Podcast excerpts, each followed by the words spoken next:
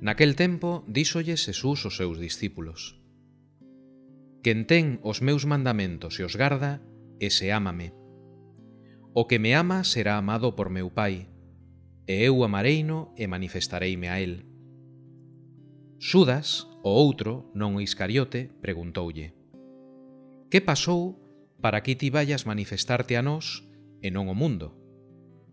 Xesús respondeulle: Se, alme, se alguén me ama, gardará a miña palabra.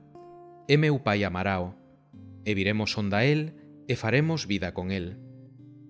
O que non me ama non garda as miñas palabras. E a palabra que escoitades de min non é miña, é do pai que me mandou. Dísenvos estas cousas mentres estaba convosco.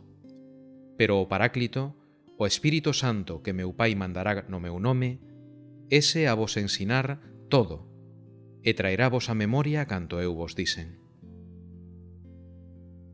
O Evanxeo de hoxe segue a facer referencia a aqueles diálogos que mantivo Xesús cos apóstolos, en os que os ía formando para que tiveran clara a súa persoa e a súa misión.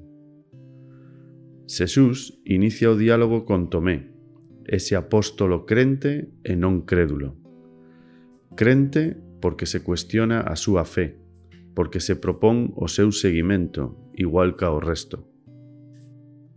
Xesús afirma unha vez máis que el é home e Deus ao mesmo tempo, que as súas verbas responden ao plan de Deus para a humanidade.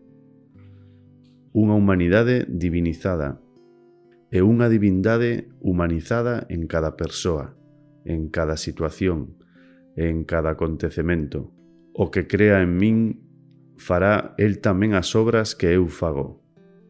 O seguimento da persoa e da mensaxe de Xesús levan, sen ninguna dúbida, a facer posible a extensión do seu reino neste mundo. Todos e cada un e cada unha de nós somos os continuadores do traballo de Xesús nas nosas vidas e ao noso redor.